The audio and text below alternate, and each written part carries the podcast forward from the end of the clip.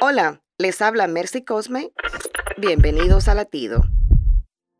De algún modo, todos somos extranjeros, pero no en todos lados somos bienvenidos.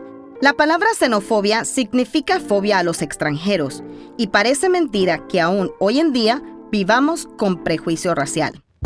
Mateo 22, 37, 39 dice, Ustedes pues amen al extranjero porque también ustedes fueron extranjeros.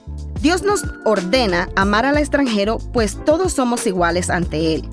La xenofobia es una ofensa al Creador y un atentado al prójimo. Así que, lejos de tratar al extranjero con desprecio, démosle la bienvenida, considerémosle como un hermano y amémosle como a nosotros mismos. Solo así demostramos de forma práctica nuestra obediencia y amor a Dios. Para escuchar más latidos, visita salvationarmyradio.org.